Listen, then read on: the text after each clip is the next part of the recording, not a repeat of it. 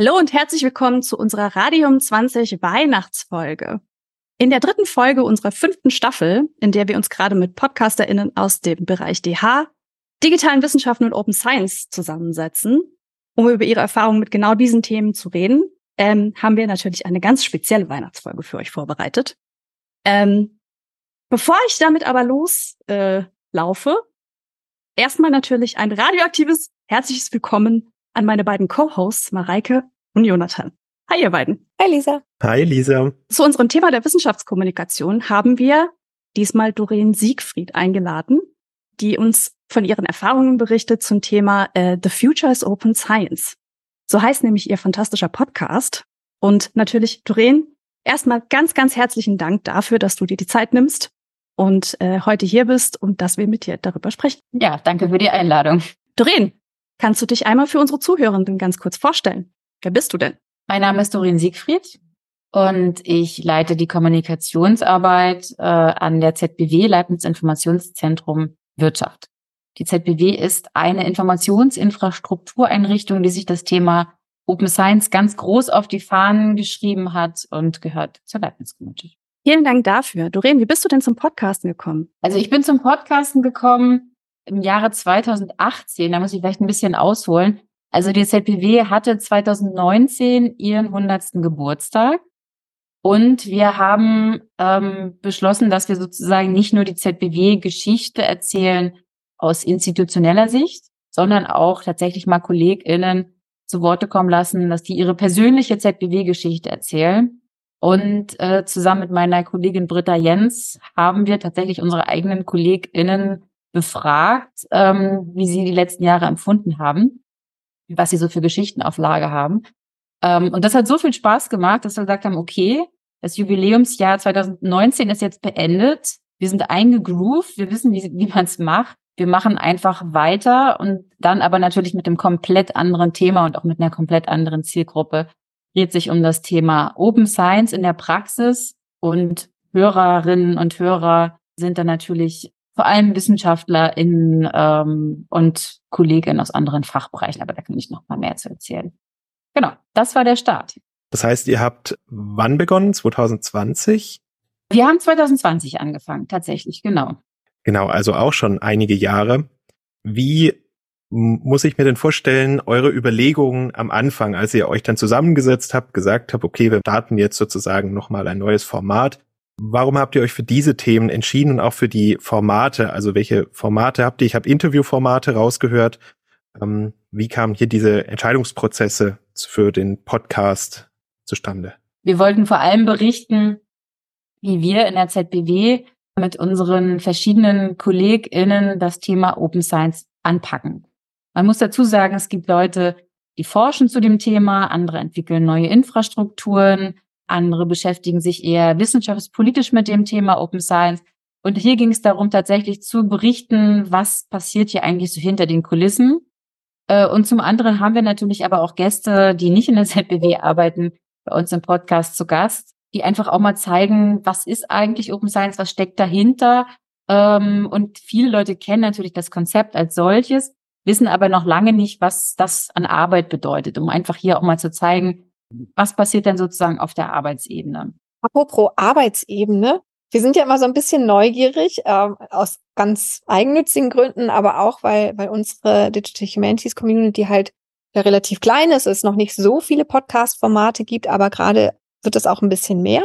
Habt ihr sowas wie Best Practices oder was sind es denn so technische und organisatorische Kniffe, die ihr jetzt einfach durch eure Erfahrungen schon habt und ähm, die ihr vielleicht so als Tipps weitergeben könntet? Als Tipps. Also ich treffe mich am liebsten mit Leuten vor Ort.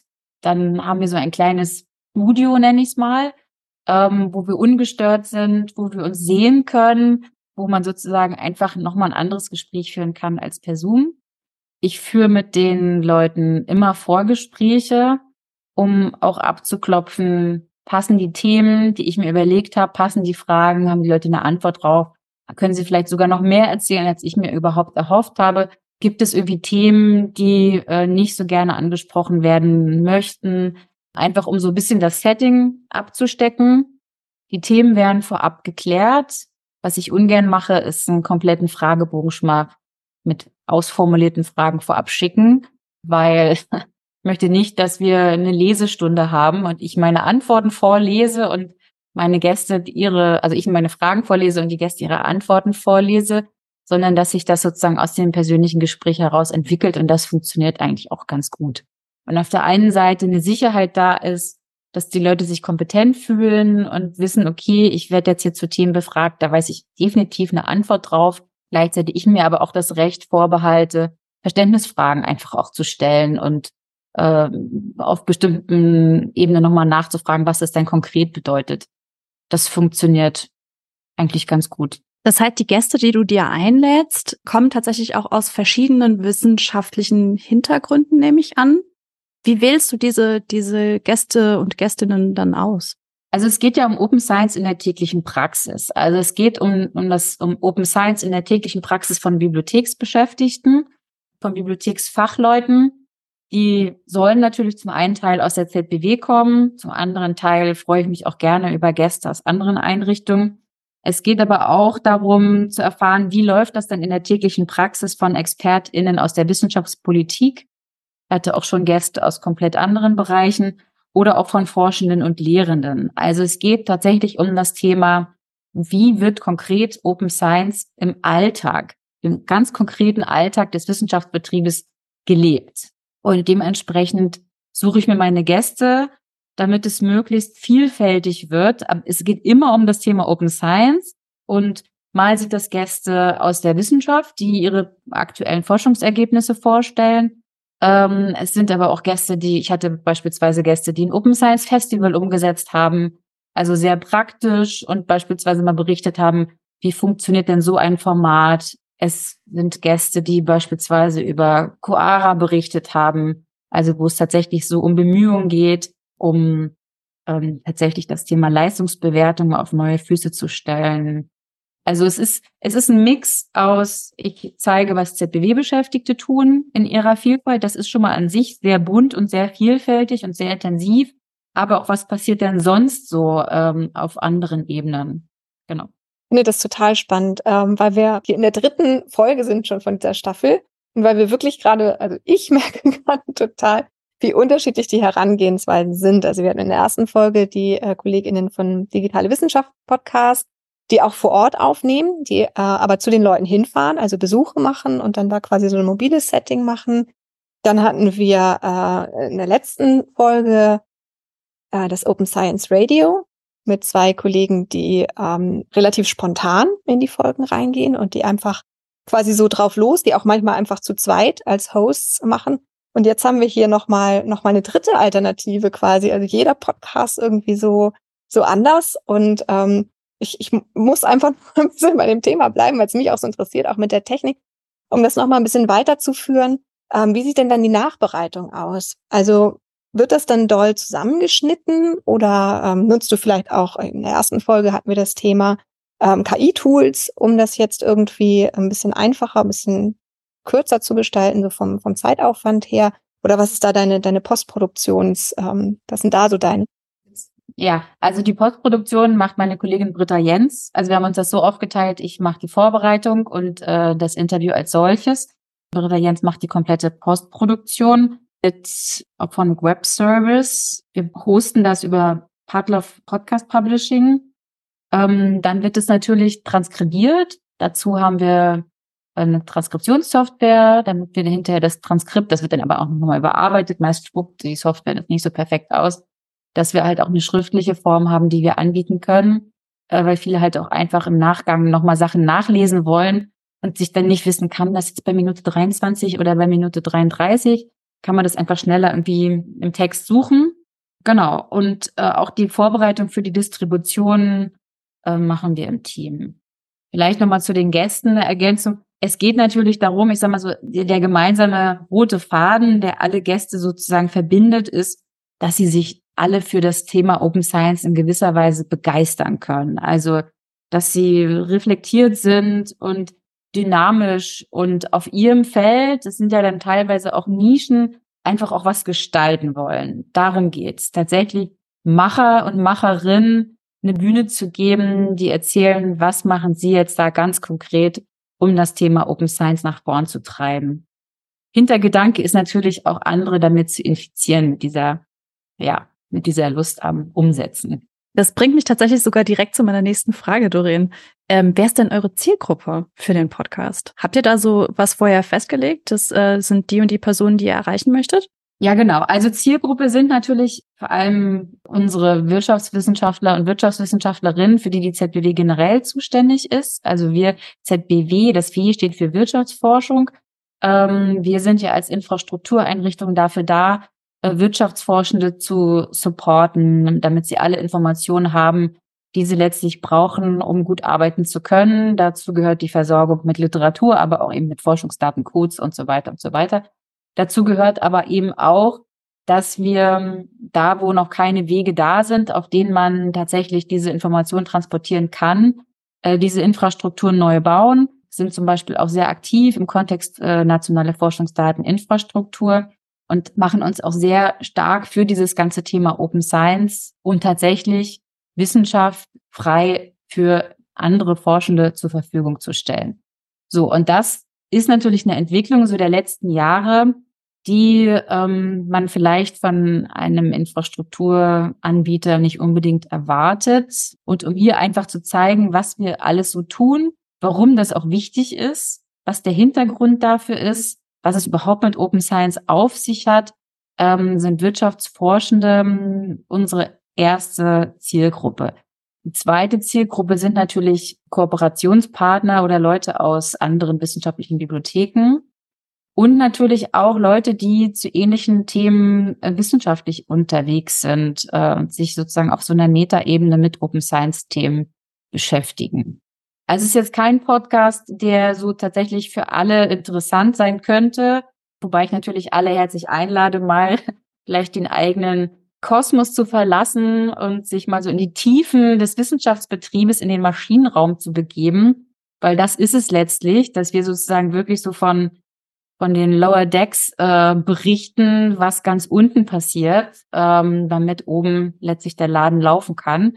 Aber wir haben, wir merken das auch durch die Resonanz, das sind tatsächlich auch die Zielgruppen, die, die entsprechend Feedback geben oder Nachfragen haben oder darauf reagieren. Es bringt mich auch schon wieder zu meinem nächsten Punkt. Das sind über fantastische Überleitungen hier. Habt ihr denn Feedback aus der Fachcommunity? Kriegt ihr da äh, Resonanz in irgendeiner Art und Weise? Wie tretet ihr mit euren ähm, eurer Fachcommunity so ein bisschen in Kontakt? Also wenn es um das Thema Distribution geht, also erstmal so ganz das Basale. Wir, also den Podcast kann man halt überall hören, wo man so Podcast hört, normalerweise über Spotify, iTunes, Google Play, Soundcloud und so weiter. Das kennt ihr ja bestimmt. Ansonsten kommunizieren wir das natürlich auch fleißig über äh, unsere Social Media Kanäle, also vorzugsweise LinkedIn, Twitter und YouTube.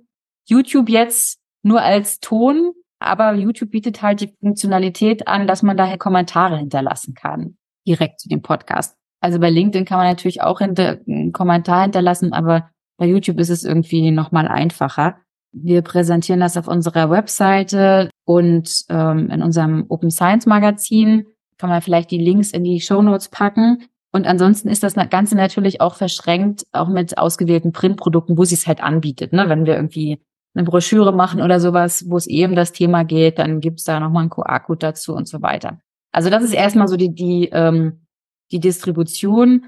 Wir gucken natürlich, wie oft das angehört wird. Wir kriegen aber tatsächlich auch, jetzt nicht häufig, aber wir kriegen auch äh, so qualitative Resonanz über E-Mails ähm, oder über, über mündliche äh, Kontakte, wenn Leute sagen, jetzt habe ich endlich mal das Thema Zweitveröffentlichungsrecht verstanden oder Danke für diesen einen Podcast. Äh, jetzt habe ich das endlich auch mal, ich, das war total interessant mit dem, mit dem Coara-Thema, mit der Leistungsbewertung. Also was, äh, was ich auch ganz interessant finde, wenn dann Rückmeldungen kommen von Leuten, von denen man eigentlich erwarten könnte, wenn sie aus dem Wissenschaftsbetrieb kommen, dass sie das alles aus dem FF können und wissen und die ganzen Abhängigkeiten und so weiter alle kennen, dass sie sich dann doch vielleicht mal so ein bisschen wundern. Wir hatten eine Folge, da ging es um die Macht der Verlage, wo dann die Rückmeldung kam, das habe ich ja niemals gedacht. Das habe ich, das ist ja toll und das habt ihr gut erklärt und ich wusste das alles gar nicht und wie spannend. Oder auch gerade zu diesem ganzen Thema Leistungsbewertung, dass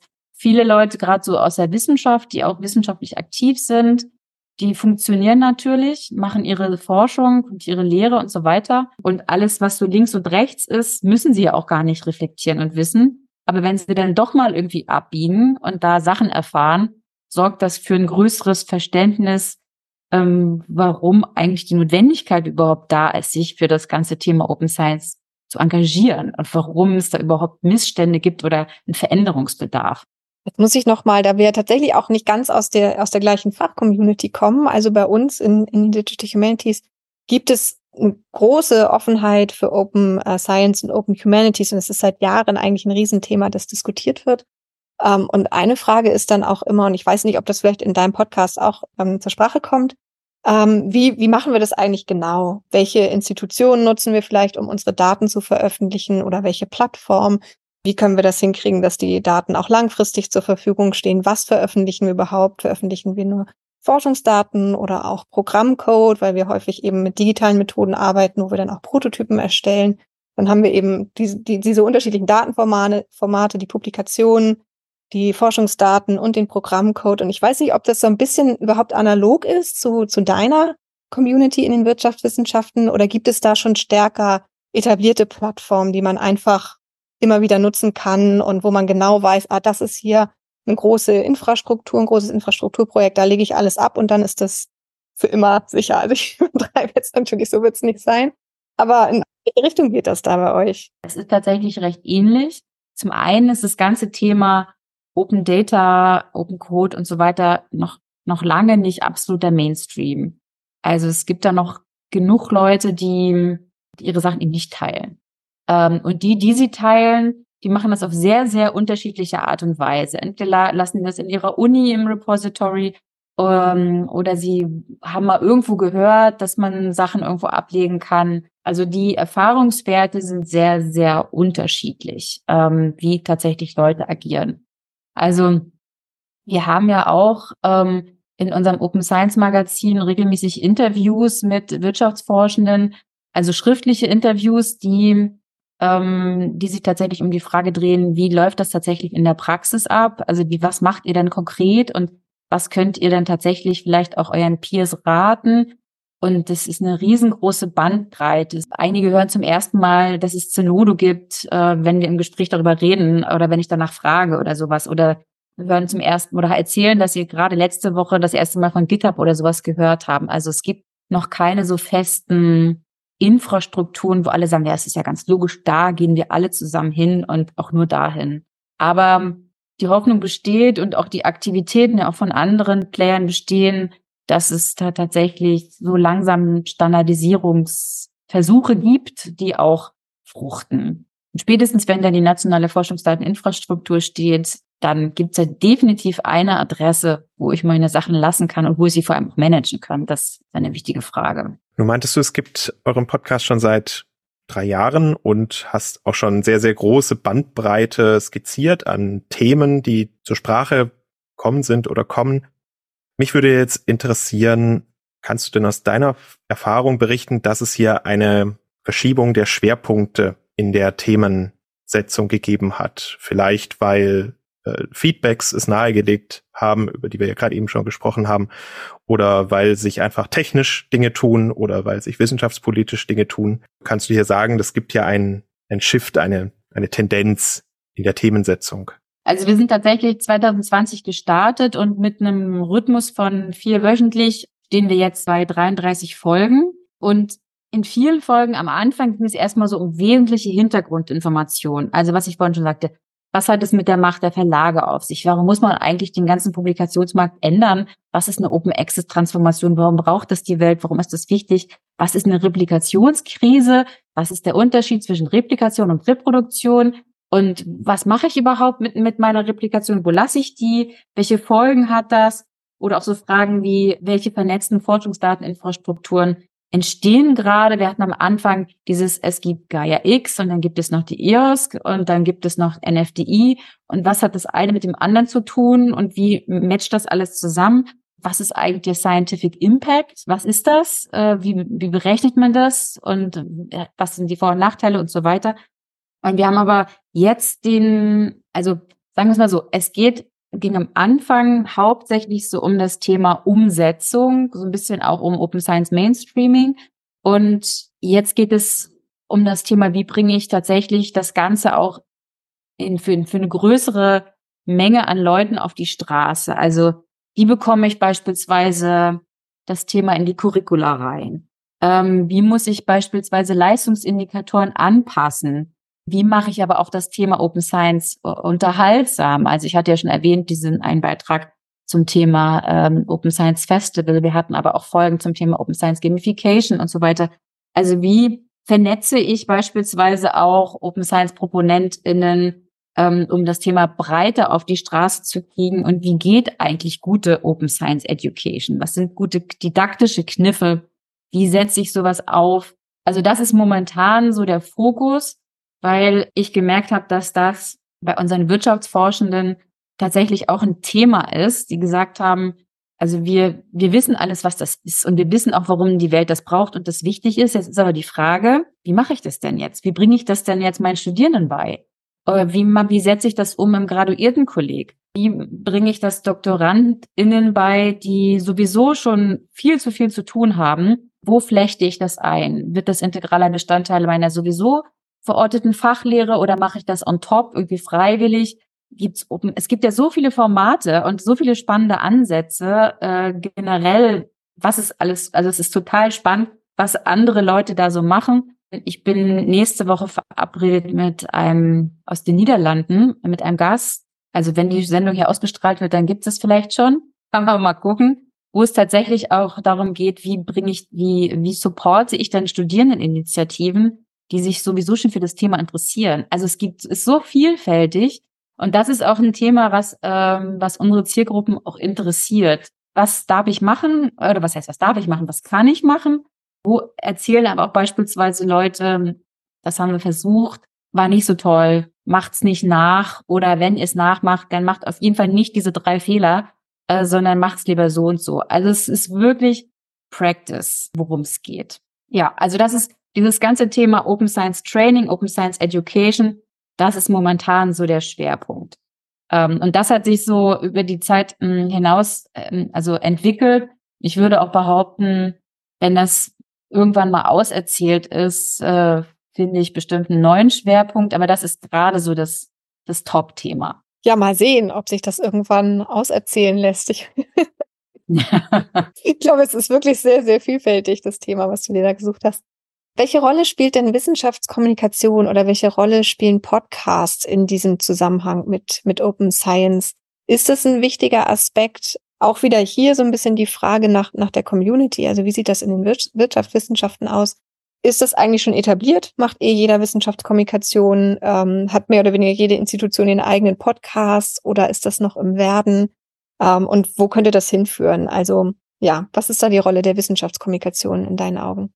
Also generell Wissenschaftskommunikation, jetzt mal unabhängig von Open Science, ähm, hat schon vor längerer Zeit das Thema Podcast für sich entdeckt. Es gibt ja auch so viele unterschiedliche Formate.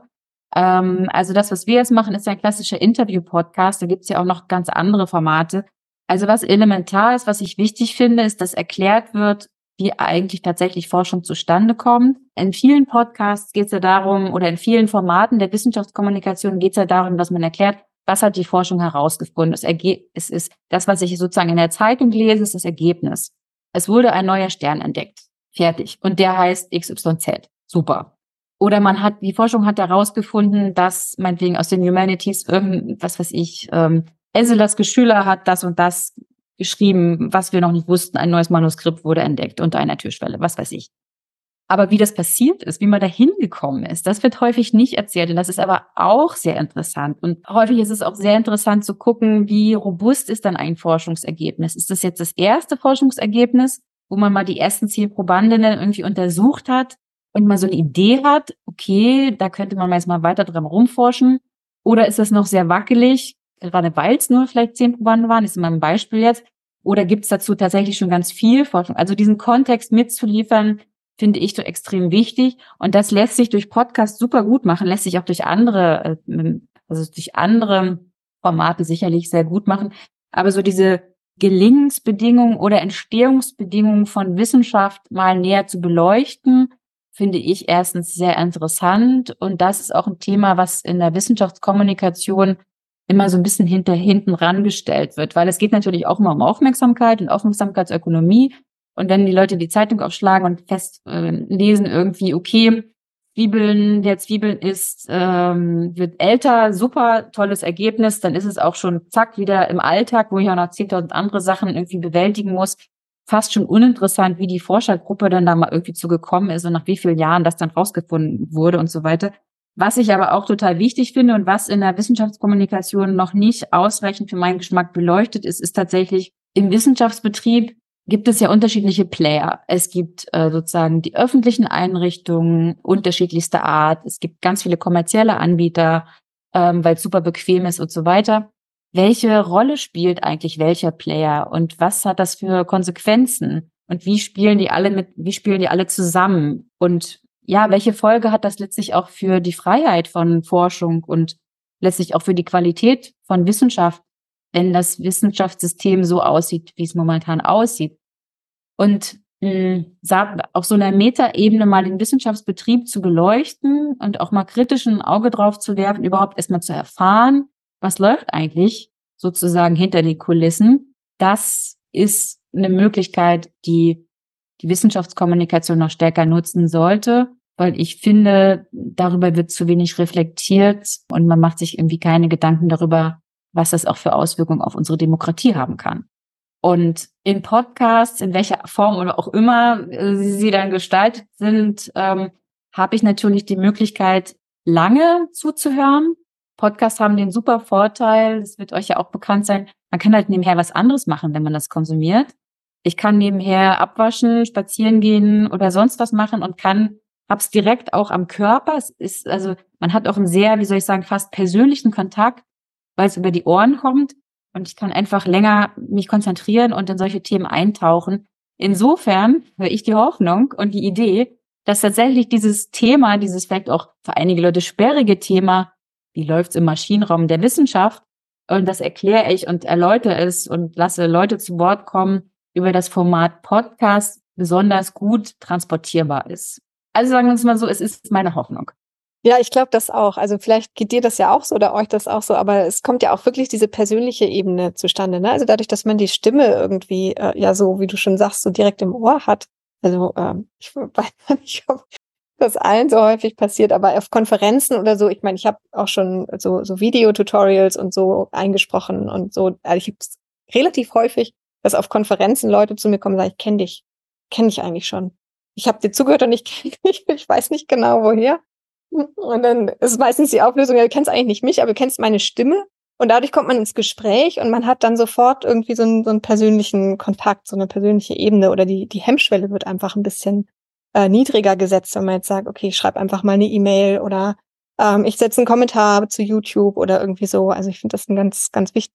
Ja, ich, ich denke auf jeden Fall, also Podcast ist sozusagen ein, ein Kanal oder ein Instrument, der nicht nur das Gehirn erreicht, sondern auch das Herz. Sehr schön gesagt. Ich kann mir auch super gut vorstellen, dass generell jetzt mal jenseits des Themas Open Science, dass tatsächlich die Wissenschaftskommunikation, was das Thema Podcasting betrifft, ähm, auch noch ein paar Register ziehen könnte oder ziehen wird auch in der Zukunft. Also generell, ich meine, wir alle kennen Podcasts und hören Podcasts super gerne.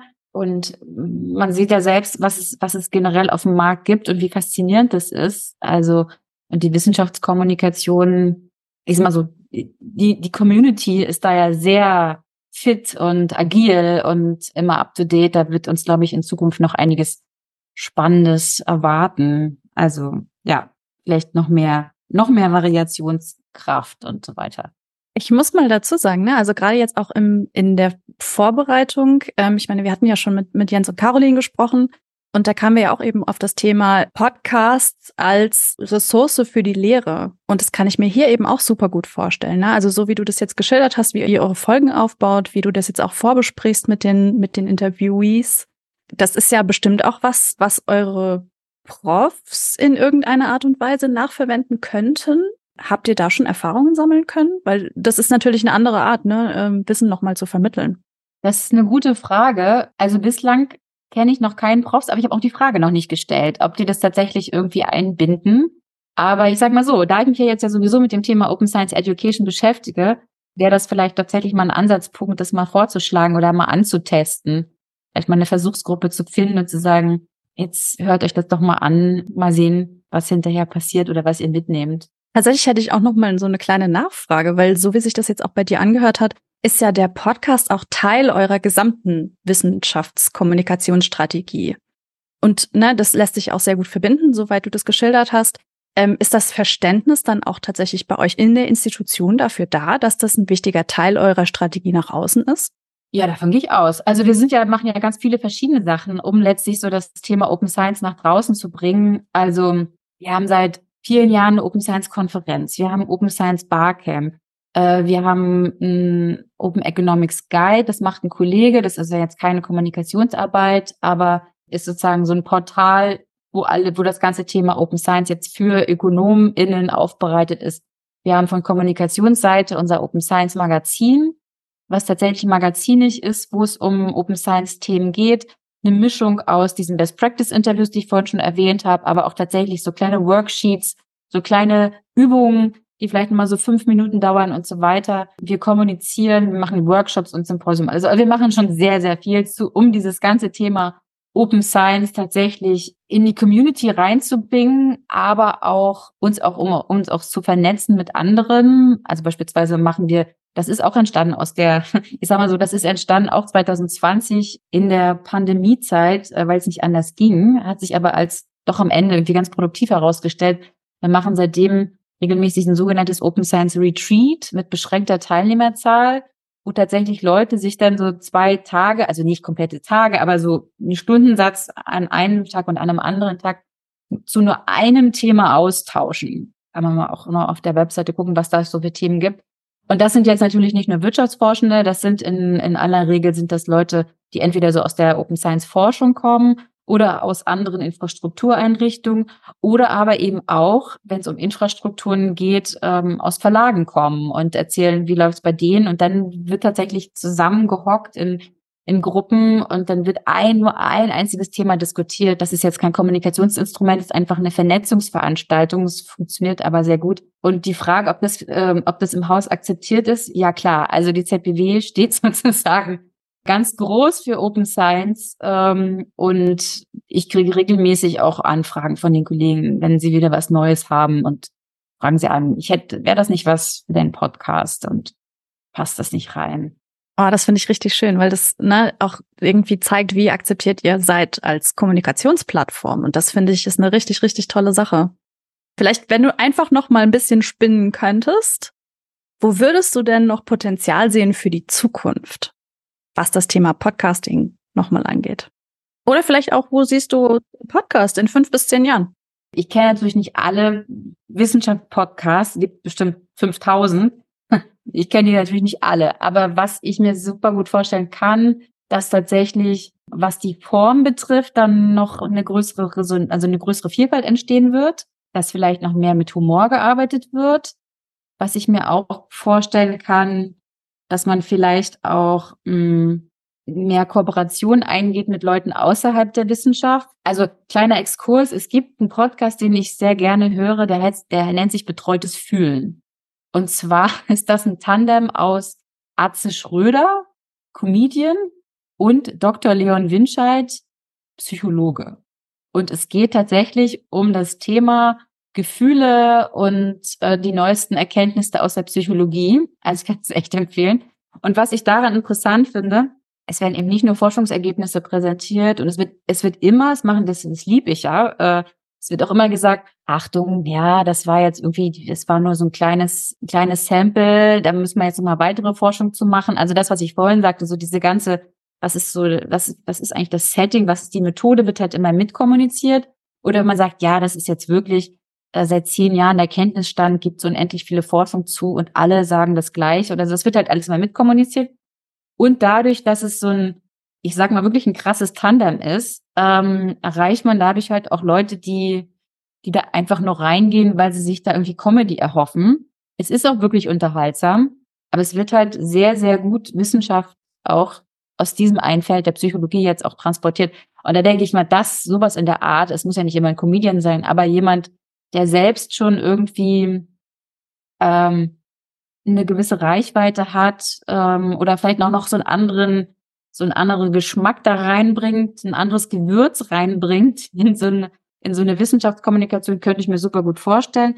Und was ich mir auch gut vorstellen könnte, was es sicherlich demnächst noch mehr geben wird als jetzt, sind eher so Storytelling, Documentaries, dass man sagt, okay, wir haben jetzt einen Sechsteiler, eine Serie nur zu dem Thema, keine Ahnung, Digital Humanities. Oder das ist ja so ein riesengroßer Überbegriff, aber nur zu einem Thema, man sagt, okay, wir, wir widmen uns jetzt mehrere Folgen nur diesem Thema und dann ist auch wirklich, dann nehmen wir das nächste Thema und dann ist es auserzählt. Ähm, mit, mm, mit O-Tönen, die eingespielt werden, mit vielleicht äh, Musik oder wo, wo es wirklich wie so eine gute Dokumentation, wo wir nicht nur dieses Interview-Ping-Pong haben, was ja auch sehr schön ist, ähm, aber wo vielleicht noch andere auditive Formate irgendwie zusammenkommen, könnte ich mir vorstellen.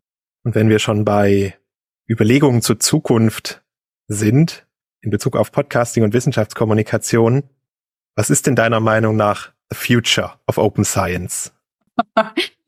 the future of Open Science. Also, wenn alles gut läuft, ist das die Art, wie wir Wissenschaft betreiben. So geht Wissenschaft und nicht anders. Es ist offen, ich teile meine Sachen, es gibt keine anderen Möglichkeiten. So wird gearbeitet. Das heißt, es gibt dann quasi gar keine Closed Science in dem Sinne mehr. Es wird garantiert, es gibt ja immer diese ganzen Themen, äh, personenbezogene Daten und geschützt und so weiter und so weiter. Ich würde das jetzt, ähm, ich würde jetzt gar nicht sagen, dass, ähm, dass die Zukunft ist, dass man alles, jedes Detail offen, offenlegt. Es gibt ja sicherlich immer Gründe, dass man bestimmte Sachen vielleicht anonymisieren muss, weil es gar nicht anders geht. Das ist aber auch gute wissenschaftliche Praxis. Aber in einem Forschungsprozess gibt es sicherlich irgendwo Wege, wo man sagen kann, okay, das geht jetzt nicht anders, das müssen wir anonymisieren oder das können wir jetzt nicht teilen, weil ich den Probanden das zugesagt habe oder den Partnern, wie auch immer. Aber ich kann ja andere Sachen teilen. Ich kann ja den Code teilen. Ich kann, kann andere mögliche Sachen auch zur Nachnutzung zur Verfügung stellen, um es auch reproduzierbar zu machen und so weiter. Also insofern bleibe ich bei meinem, bei meinem Zukunftsszenario es ist einfach sozusagen das, die Art und Weise, die der Standard sein wird. Das heißt also, as open as possible, as closed as necessary. As open as possible. Da würde ich schon einen Punkt machen. Eigentlich ein schönes Schlusswort, aber natürlich kommt noch mal unsere obligatorische Frage. Doreen, gibt es noch etwas, was du noch nicht gesagt hast und dir auf der Seele brennt, was du gerne noch mal loswerden würdest?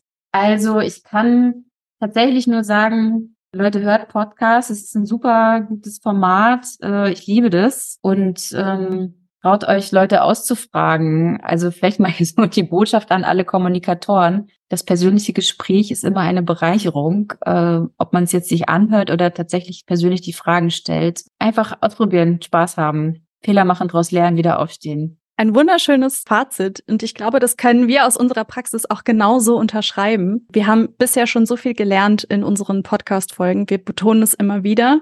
Man geht immer schlauer aus so einem Gespräch wieder raus. Auf jeden Fall, ja. Vielen, vielen Dank, Doreen. Damit kommen wir leider auch schon zum Ende unserer Folge. Natürlich nochmal, wie gesagt, herzlichen Dank, Doreen, an dich für die Einblicke und deine Expertise, was das Thema Open Science und äh, natürlich auch Wirtschafts-, äh, Wissenschaftskommunikation irgendwie angeht. Und natürlich auch deine Zeit, die du dir jetzt heute genommen hast. Ja, gerne. Vielen Dank auch nochmal an meine Co-Hosts Mareike und Jonathan. Euch da draußen wünschen wir natürlich auch radioaktive Feiertage und einen guten Rutsch ins neue Jahr 2024 mit jeder Menge guter Wissenschaftskommunikation. Wie immer findet ihr uns natürlich auf Mastodon und Blue Sky, auslaufend immer noch auf X. Wir freuen uns natürlich auch über euer Feedback, wenn ihr euch welches dalassen wollt und hören uns beim nächsten Mal. Macht's gut. Tschüss. Vielen Dank und tschüss. Vielen Dank. Tschüss.